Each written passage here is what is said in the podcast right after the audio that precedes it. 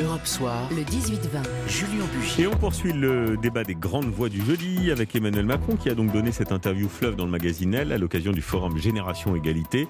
Initialement axé sur l'égalité et le droit des femmes, le président de la République en a profité pour glisser des messages sur la logique intersectionnelle qui fracture tout, la société qu'il sent se radicaliser, a-t-il dit, ou encore son attachement à l'universalisme. Ils sont importants, euh, ces mots du, du président de la République, Marion Mourgue euh, lesquels Ceux où il parle de la France qui se racialise Oui. Ils sont importants parce qu'ils sont assez justes et c'est vrai que c'est une préoccupation qui monte, on le sent, euh, parmi les élus. La seule question, c'est euh, quels sont vraiment les propos d'Emmanuel Macron parce que dans une situation, il dit ça et puis X mois avant, il va dénoncer le privilège blanc ou il va dire il faut déconstruire l'histoire. Donc on a un discours qui est assez fluctuant sur ces thématiques et donc on a du mal à savoir ce que pense vraiment Emmanuel Macron.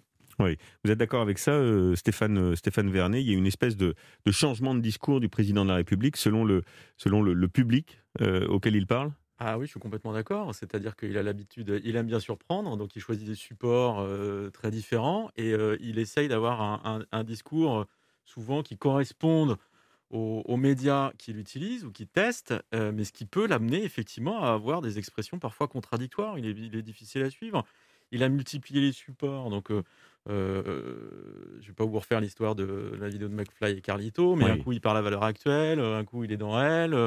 Euh, un coup, il est dans la presse quotidienne le, régionale. Le, support, j'ai envie de dire, peu importe. C'est normal qu'il aille chercher son pas public. tout à fait la même chose que la presse Ce qui est important, c'est le message. Oui, mais c'est-à-dire que lui-même, il, a, il, a, il, a une, il, a, il, organise sa, sa, sa, communication comme si on était dans un, dans un mm. monde où, en fait, euh, chacun était dans, dans sa bulle. Euh, euh, et, dans sa communauté. Dans sa communauté, voilà, exactement. Et, mais, et en faisant comme si finalement, d'une communauté à l'autre, on n'écoutait pas et on ne comparait pas les choses. Et parfois, ça ajoute beaucoup de confusion. Alors que sur, le, sur ces sujets, effectivement, il y a, il y, a, des choses, il y a des choses fondamentales à dire. On, a longtemps euh, euh, reproché aussi au chef de l'État, notamment, euh, souvenez-vous, contre Valls lorsqu'il était ministre de l'économie, d'avoir une, vision de la société très anglo-saxonne, c'est-à-dire une vision de la société communautarisée, où l'économie permettrait en somme de résoudre les problèmes identitaires. c'est toujours ce qu'il pense, Bono Joly, au fond? Ben, Je ne sais plus, moi. Je vais vous dire un truc, j'aimerais bien qu'Emmanuel Macron stabilise sa pensée sur un certain nombre de choses. Ce qu'il dit dans, euh, dans Elle, euh, sur l'universalisme, eh tant mieux si c'est son évolution et si ce discours-là est celui qu'il tient dans tous les médias, à tous les publics, jusqu'à la présidentielle. Euh, il a le droit d'avoir changé. Il y a beaucoup de questions. Il a changé, voire même à 180 degrés. On a, on a eu quelques mois avant le projet de loi sur le séparatisme. Emmanuel Macron avait fait un discours au Murau qui était quand même assez éloigné de ce qu'il pouvait dire et pendant la campagne et même au début du mandat. Mm. Euh, du mandat. Donc il y a beaucoup de questions comme ça où même Macron finalement, euh, peut-être que le pouvoir lui a permis de, de, découvrir un certain nombre de choses et de, et de stabiliser sa pensée, tant mieux. Moi, je suis assez d'accord avec Stéphane, c'est une communication en silo. Euh, il ne dit pas la même chose à la presse américaine quand justement il aborde certains euh, problèmes euh, que lorsqu'il parle avec des médias, par exemple comme Le Figaro, où il a donné une grande interview sur la, sur la sécurité. Il ne dit pas la même chose. donc on ne sait pas toujours. Et, moi je suis d'accord avec Stéphane, on aimerait bien qu'il y ait une espèce de quelque chose de plus lisible. Mais c'est aussi sa personnalité. Sa personnalité, le en même temps, c'est pas une c'est pas une figure de communication. Chez Emmanuel Macron, c'est sa complexité à ce président, et c'est aussi ce qui a fait son succès euh, en 2017. Peut-être qu'en 2022, avec le pouvoir, il sera peut-être obligé de clarifier beaucoup plus les choses, parce que d'abord, les Français le connaîtront plus, il y aura un bilan, euh, et donc ça l'obligera peut-être à sortir de ces zones grises qu'il a entretenues, avec parfois succès, parfois en nous agaçant, mais peu importe, c'est comme ça. On se souvient aussi de la petite phrase, par exemple, qu'il avait eue euh, à propos de, euh, de sa relation avec Jean-Louis Borloo quand ils échangeaient sur le, plan euh, sur les banlieues. Vous vous en souvenez, en 2018, il avait parlé de deux mâles blancs, sous-entendu Jean-Louis Borloo et lui-même. Alors, on peut le critiquer, mais sur le fond, il a raison.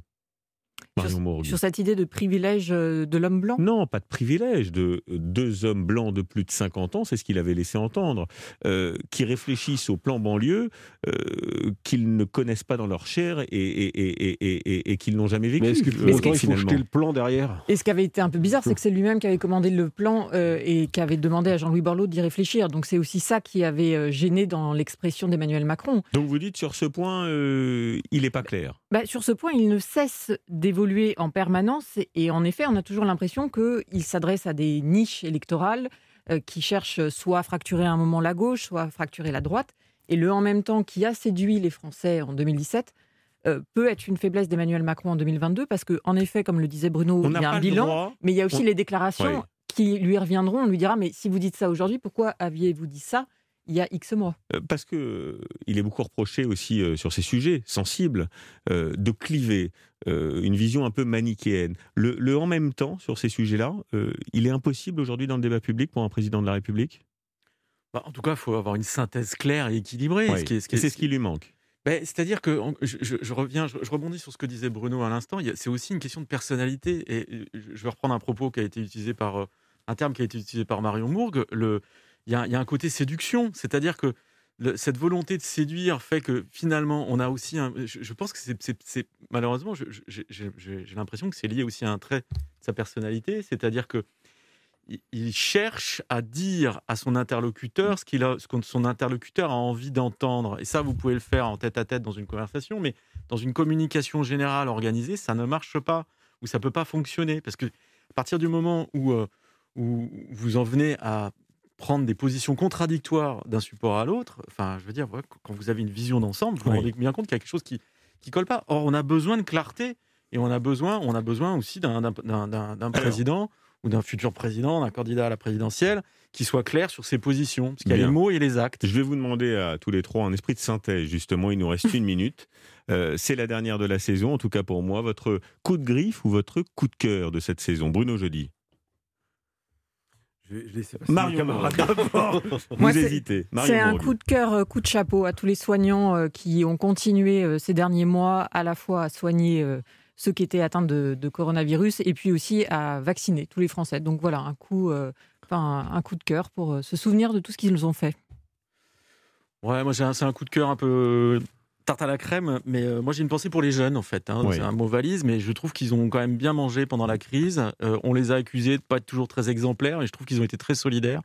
Et ils se sont pas tous marrés. Moi j'ai des gamins euh, qui ont l'âge de faire la fête et de se marrer. Je, voilà, ils ont passé plus de temps dans leur, dans leur chambre à attendre que ça passe. Ils ont retrouvé la bamboche depuis.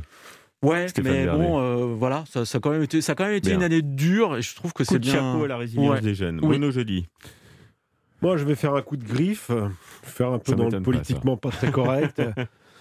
Euh, mon coup de griffe, c'est contre tous ceux qui euh, critiquent euh, les forces de l'ordre, les policiers. Je trouve que cette année, c'est vraiment une année. Alors, je ne sais pas, peut-être que je les commande plus qu'il y a quelques années.